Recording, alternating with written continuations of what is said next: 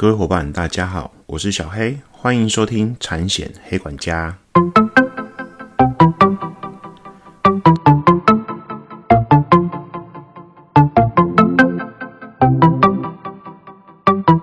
产险黑管家可以透过所有通路上架收听，不管你是 iOS 系统或是 Android 系统的手机，请搜寻产险黑管家。小黑在 FB 也成立粉丝专业喽。Podcast 新上架的集数会在上面公告，有空也会在上面写一些有关产险资讯的文章。如果大家想要听的主题啊或议题啊，可以私讯粉砖，我也会回复哦。大家可以在 FB 上搜寻“产险黑管家”，订阅追踪哦。Hello Hello，各位伙伴，忙翻了吧？小黑这阵子啊，身边的前同事啊和小黑的黑嫂，因为防疫保单的事啊。忙爆了，也有很多前同事啊、前长官私赖给小黑啊，说什么好险呐，小黑你离职啊，远离这个风暴了，好羡慕你哦，哈哈哈。小黑啊，先离题一下，上集跟大家谈论到旅平险的海域活动指的相关概念，那有一位美丽的核保大人啊，给反馈有听我的节目哦，他反馈一个部分就是恐怖主义附加条款这个东西啊。目前业界啊，只有一间保险公司可以贴回来哦，就是所谓的贴那个差的部分。上一集我我有跟大家叙述恐怖主义这一块，所以小黑更正一下喽，不是所有公保会员的公司啊都有附加条款可以买回那个超出两百万的额度，就是上限最多赔两百万，只有大数公司可以哦。那也谢谢这位美丽的核保大人的反馈。其实小黑很希望很多核保啊，或者是比小黑更专业的同仁或者是同业啊，收听我的节目，然后给小黑一些批评跟指教，我才能更进步。因为我更进步，就可以分享给更多想学产险的寿险业务伙伴，大家一起共好，把这个业界做好喽。回来今天要聊的话题，大家真的辛苦了。小黑游记啊，去年五月我在前公司服务的时候啊，那时候疫情刚大爆发，那小黑的辅导辖区又在北市第一个爆发的区，那身为主管的我啊，不能让我的下属去冒风险继续下去服务。那段期间，我自己都会全副武装亲自去收件。现在回想起来啊，真的觉得自己那时候真的有勇很有勇气。那时候我记得。除了戴口罩之外，然后就就是全身要包紧紧的，然后还有戴护目镜啊，每天这样子去辖区跑。哦，那当然辖区的各位业务伙伴真的，我感觉他们真的也蛮辛苦的啦。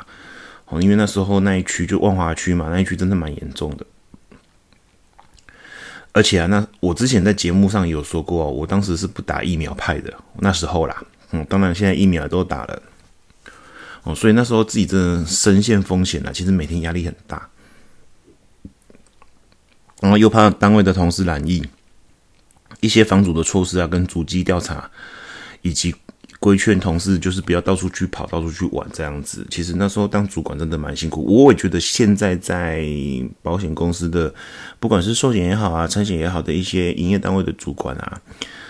这几年以来，真的很真的是蛮辛苦的啦，因为那个承受的压力，其实已经不是做业绩上的压力了。那去年那时候啊，真的是每天都如履薄冰啊，怕一个闪失造成团队或者是公司上的利益上的损害啊。好不容易啊，撑了一段时间之后，前公司啊突然宣布啊，当时线上的防疫保单停卖，哦，马上宣布停卖这样，然后系统也大宕机。小黑所领导的单位啊，一堆通路的业务啊，从四面八方拿着去客户那边已经写好的资本要保书啊，蜂拥而至到单位要出单。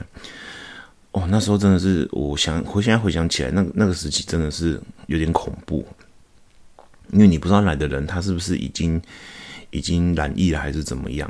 那好不容易比较稳下来的情况啊，马上又变成群聚的危机，就是那在那一两天。整个单位就聚集一大堆业务，把要保书送过来。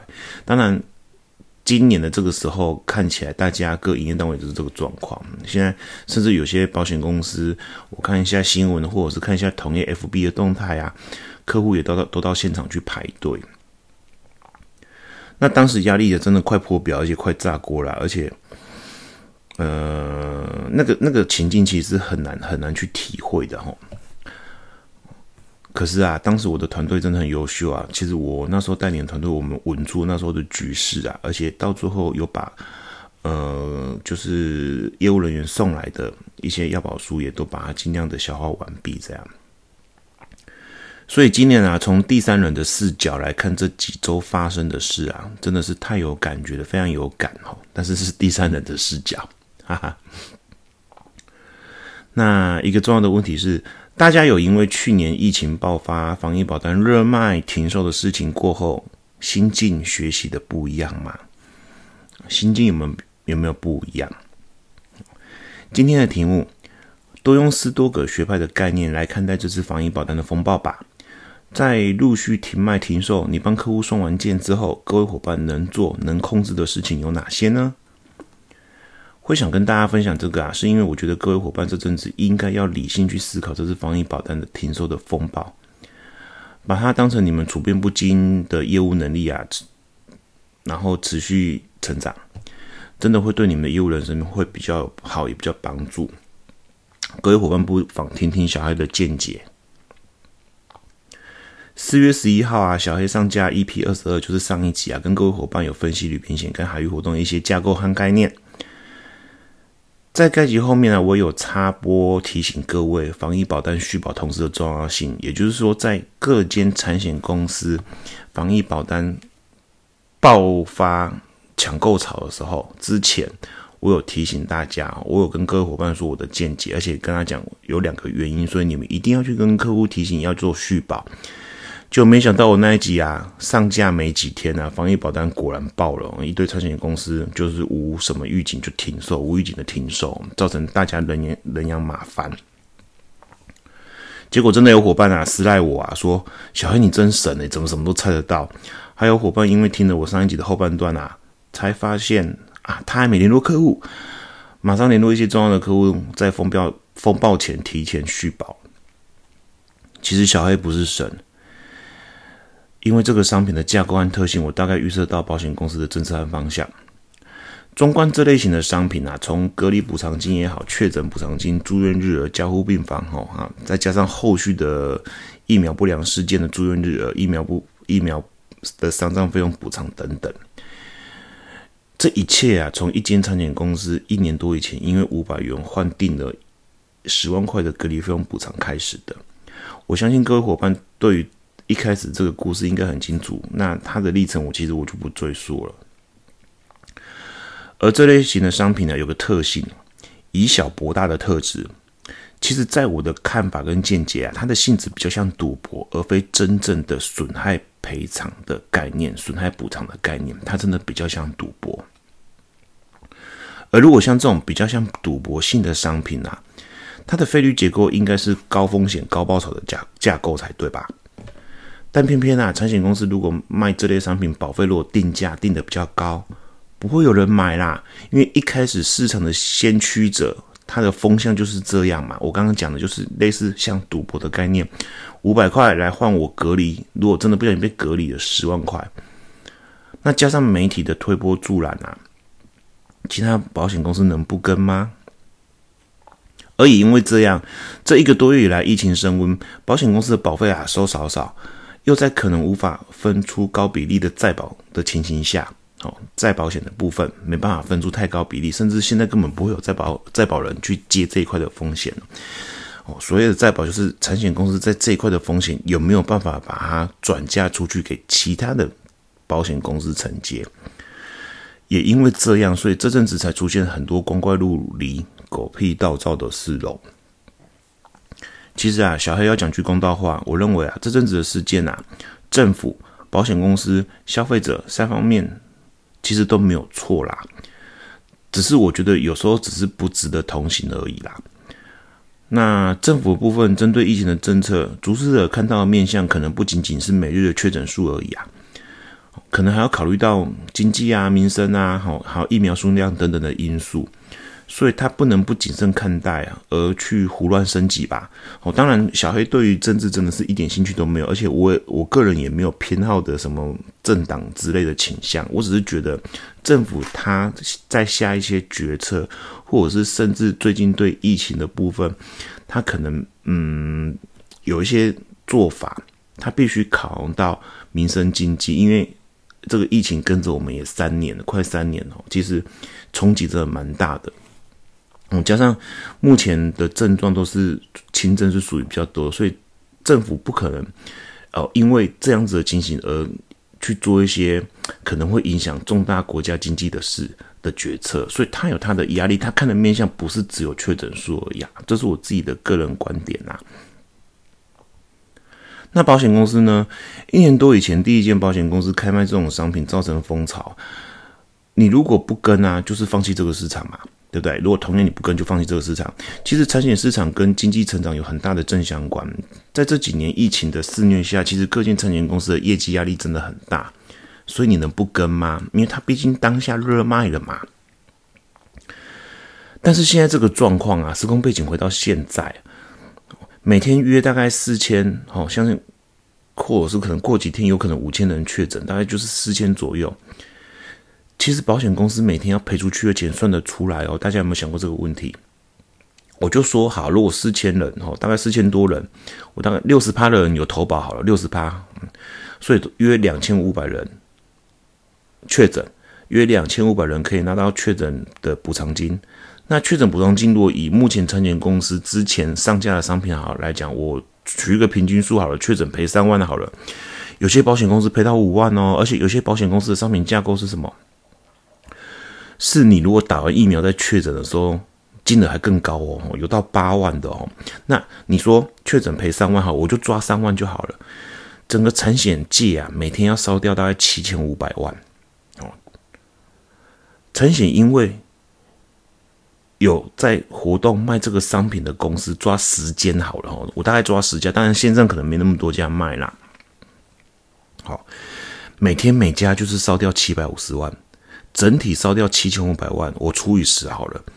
好，每天保险公司就是烧掉七百五十万，而且啊，这个还不含隔离的理赔金。我刚讲只是确诊而已哦。保守估计啊，卖的比较好防疫商品的保险公司，一天大概都要赔掉一千万。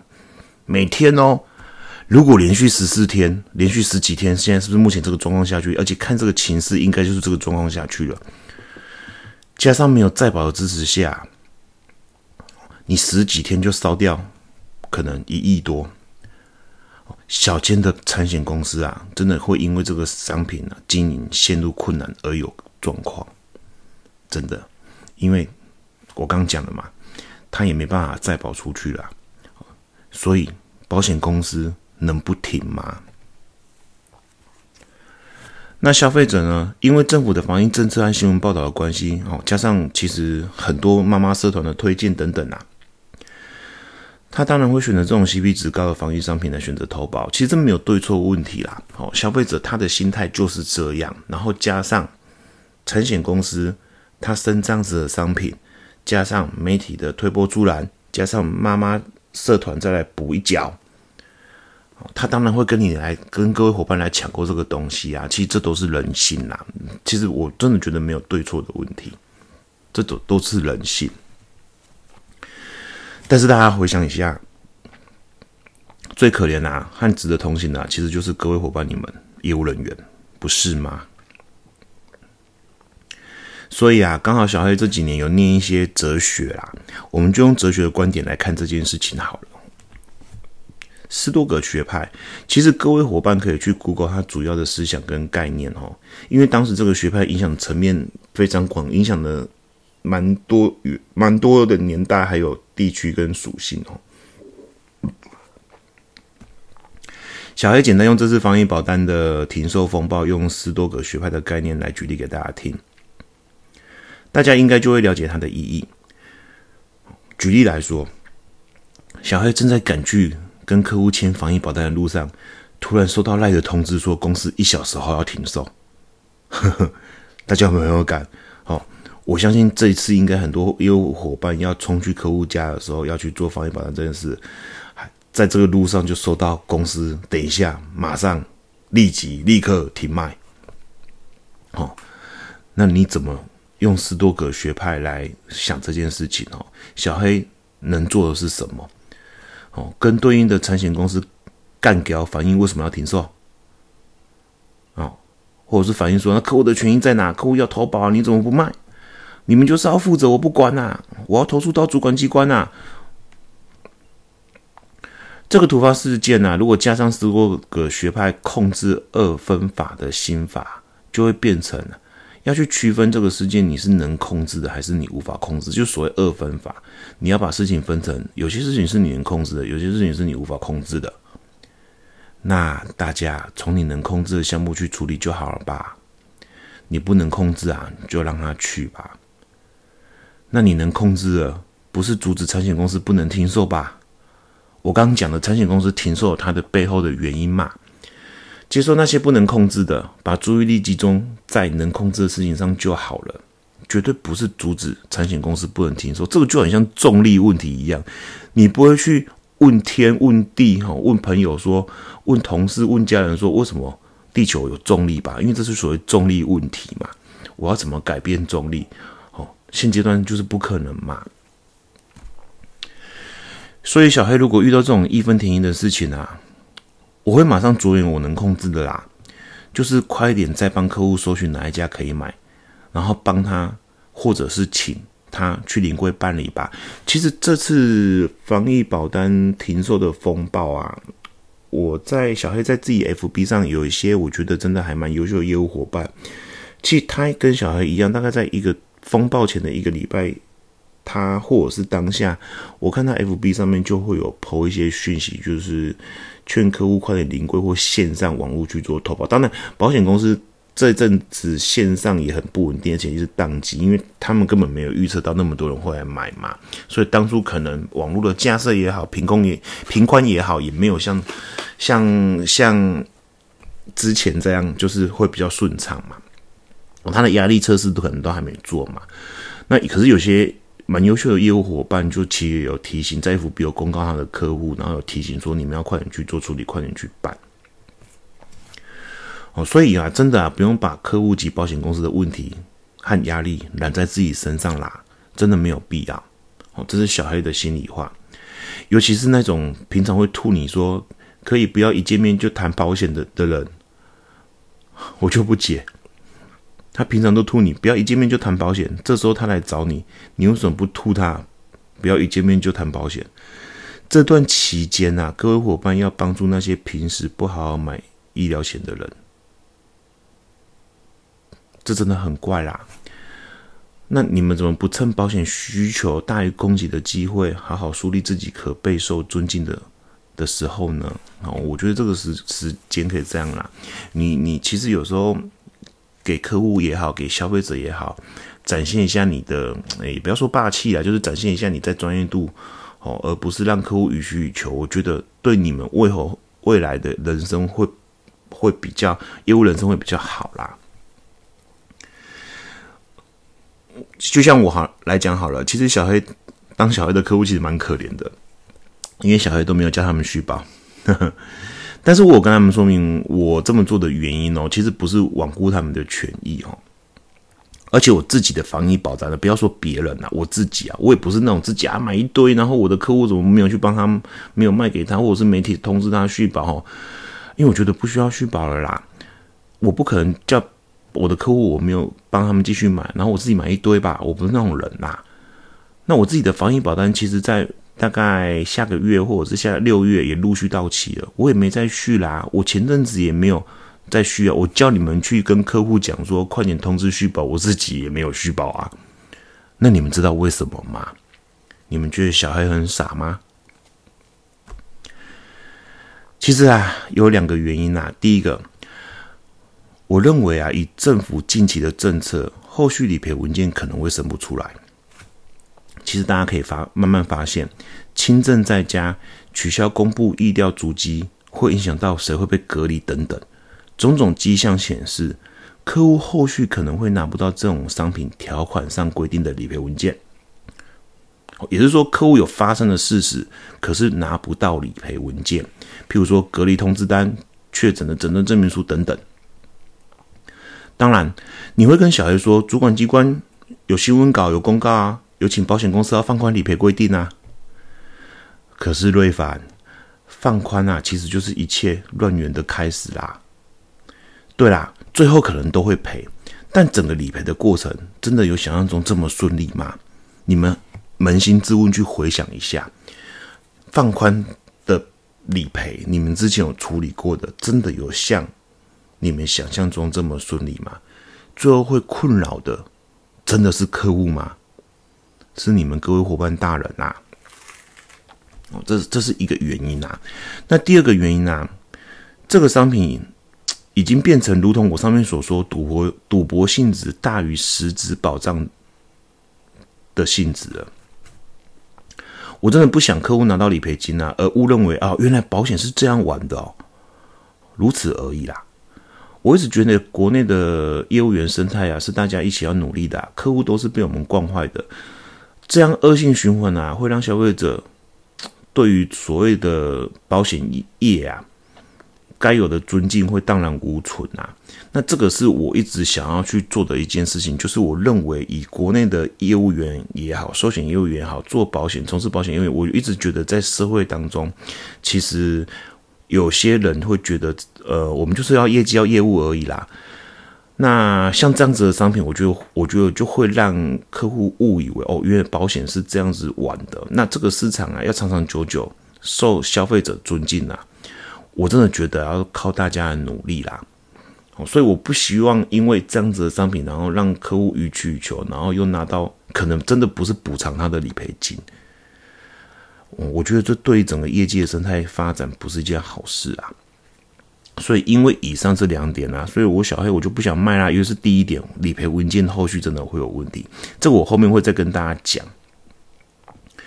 那分享一下前阵子在知名保险领域的叶启洲教授。的粉砖看到的一篇文章，我真的觉得写的很好，很精辟。我大概让大家知道一下他写了哪些东西，可能有些业务伙伴也看到了。哦，那小黑在我的 FB 也发表了，呃，也也也分享了这篇文章，因为我觉得这个文篇文章写的很好。对于这阵子的乱象，他叶启洲教授说出了一些他的看法。哦，那内容大概是这样哦。哦，他写到这一阵子，很多朋友来问我关于防疫保单停售和续保的问题呀。综合整理一下他的看法。那第一个，从契约法的角度来看啊，防疫保单完完全全是商业保险，保险人当然可以基于契约自由选择停售、拒绝承保或续保，而且不需要理由。如果需要理由才能停售。或拒绝承保续保，那就不叫商业保险了。所以他写的第一点跟我前面讲的一样，保险公司有一些所谓的风险未纳量啊，他要去做控管，所以他本来就可以说我不玩了。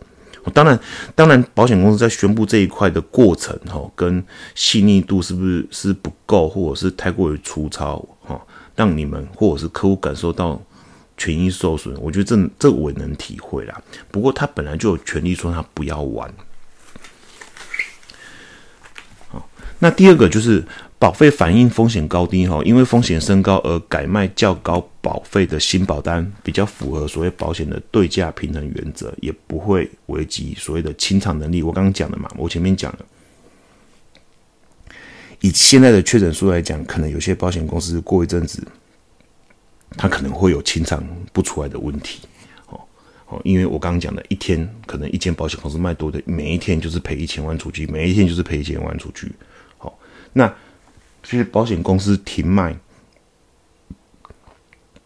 才算是负责任的经营原则啦。哦，那第三点，让民众都买得到防疫保单，不是政府或保险业的责任。平常没有风险意识，风险高了买不到保单才怪东怪西，实在不值得保护。你看到这是叶吉洲教授的见解哦，哈。那这跟我刚刚上面讲的第二点。也是一样的，就是我觉得刚好这个时机是可以教育客户的时候，为什么不趁机教育一下客户啦？然后让让客户可以尊敬我们这些保险的从业人员。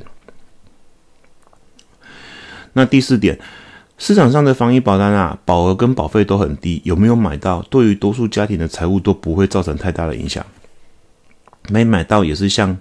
漏买一张中奖金额只有几万块的彩券而已，没什么大不了的。你看，当教授就是很豁达，没买到其实有差吗？其实我跟各位讲，我真的觉得没有差啦。哦，当然，呃，网络上我看那些转贴的文章，或者是一些社团哦，就说什么一家五口啊，加一加可能额度可以到一百万啊，然后呢，就开始呢也不防疫了哦，期待中那一百多万，我真的觉得这很吊诡，保险不是这样用的啦，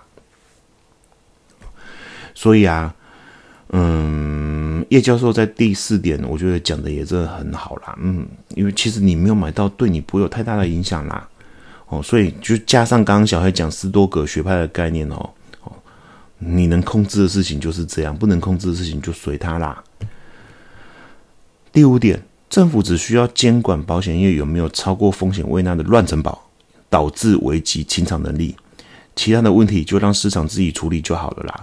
所以，呃，当然我们是实质监督主义啦，在台湾来讲的话，那当然现在消费者一致抬头嘛，有些人买不到，可能就马上去申诉到主管机关了嘛，对不对？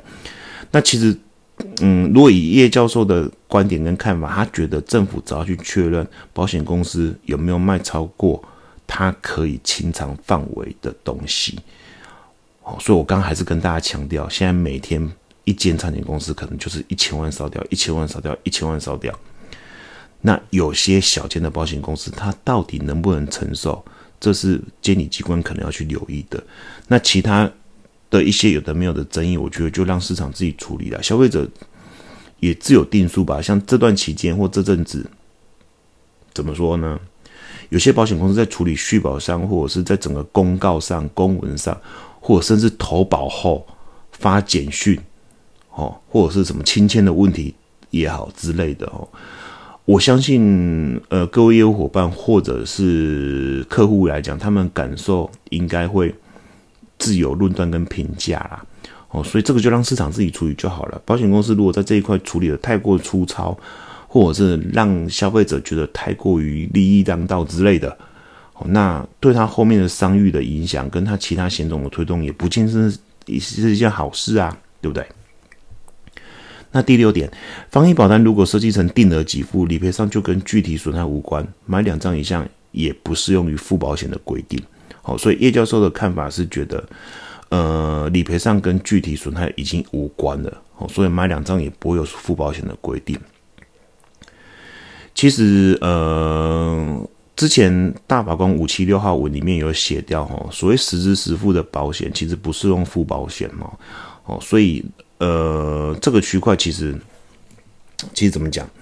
呃，我这边是我这边的看法，认为是当初保险公司设计这个商品，就是用定额部分来做设计，哈，不是用实质的部分来设计。那当然，它背后它的考量啦。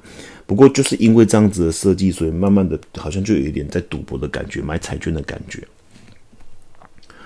哦，所以，所以我真的觉得，呃，这个就每人见解不一样，每人见解不同，好，所以。所以买好几张的人，哦，我们就只能只能也没有说，也不能说他错了，对啊，好。那第七点，在自动续保的条款之下，保险人收了新年度的保费，应该认为已经照原条件同意续保，哦，这是他最后一点写的他的看法，哦。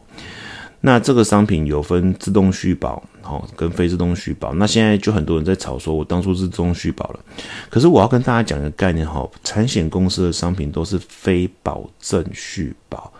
就算是自动续保的条款，你们有没有回去看自动续保条款里面的写法？它的写法会影响到保险公司到底到底能不能继续再做承接，它有没有决定权？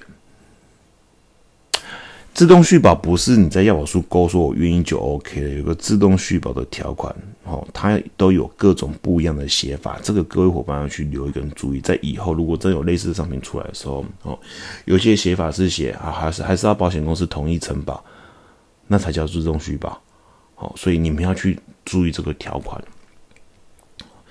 那以上七点就是叶教授他在叶启洲教授在 FB 上面他的。呃，他的个人部落格里面发表的文章，大家 FB 可以搜寻“当保险遇上法律”叶启洲教授的案例讲堂去参考看看喽。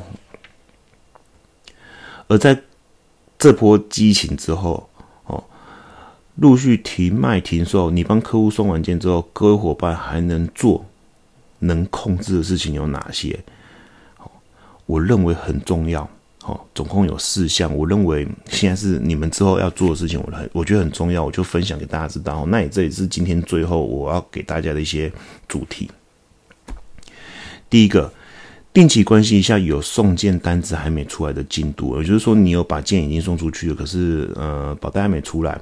尤其是如果产险窗口有联络你要补哪些文件或者是对账啊之类等等的哈，那种要保书可能要补全之类的，好，务必全力配合产险窗口，不要再靠腰了。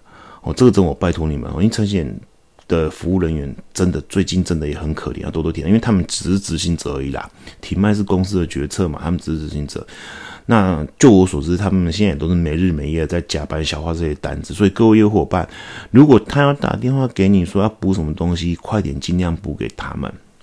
这这个要麻烦你们帮忙，因为他们在入单都有时效的规定了，他们一定要在时效内把这些单消化掉哦，不然这些要保数就完蛋了。那第二点。跟该所属的产险公司理赔部门确认一下，依主管机关认定放宽理赔的标准，保险公司理赔对应的文件是什么？我刚前面也有提到这个概念嘛，对不对？举例来说，主管机关认为轻症在家住院日额要放宽理付，那申请理赔时要哪些文件？有无需要诊断证明书，或是只要有 PCR 的阳性证明？好，健康存折里面的显示，好，以及通知要居隔几天就可以了。就赔几天，我相信保险公司应该会做一些教案或者是宣导的东西之类的来跟你们讲。如果没有，一定要网上反映，请他们做一版 Q 类似 Q&A，让你们好事前跟客户说。我再强调一次，通融理赔、放宽理赔的标准，你们要很知道，也对应什么文件，你们要晓得。你们务必在客户还没出险前，先跟客户讲，先跟客户讲。好你相信我，哦，你们先跟客户讲，跟后面跟客户讲，哦，这件事情会差很多，会差很多，哦，那最好的就是有产险公司的一些呃官方的文件对应，除了条款要的东西之外，放宽要什么样的东西，标准在哪里，你们要很清楚，事前跟客户讲。第三点，如果客户有确诊过后啊，会不会影响到其他新契约的保险规划？这个你们就要跟你们寿险部门的核保相关核保确认哈。比如说确诊后要多久才能再买医疗险的保单之类的，这个你们比小黑还专业，记得要去确认。其实这个道理非常简单啊，真的不小心确诊过的客户啊，我个人认为他的风险观念应该就会转的比较强，这是你们销售的好时机。好，所以你们要去了解。如果你的客户真的确诊了，或者是你的潜在客户确诊了，OK，那多久之后他确诊要痊愈多久之后才能再买一些寿险相关商品？因为现在据我所知，现在业界其实标准不太一样，你们要去跟你们的核保去做确认。第四点，随时关注指挥中心的疫情讯息以及政策，还有主管机关对于防疫保单后续有没有什么解说和解释？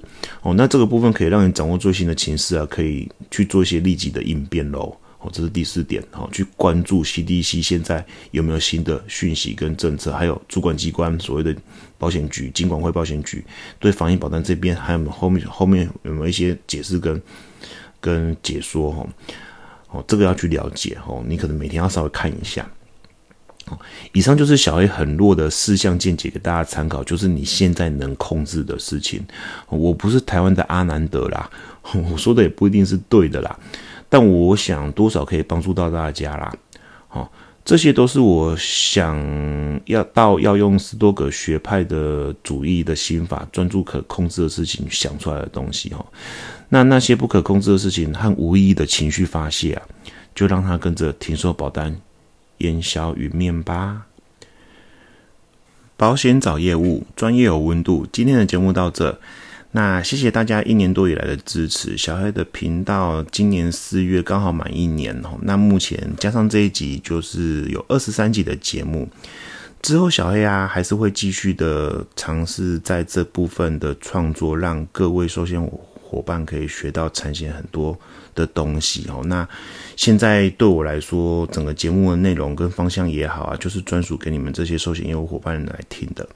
希望你们啊，可以透过我的频道，然后让自己变得更强，在业务人身上可以学到更多的东西，然后来帮客户解决所有产险的大小事喽。今天的节目就到这边喽，各位要好好保护自己，防疫优先哦。我们下集见，拜拜。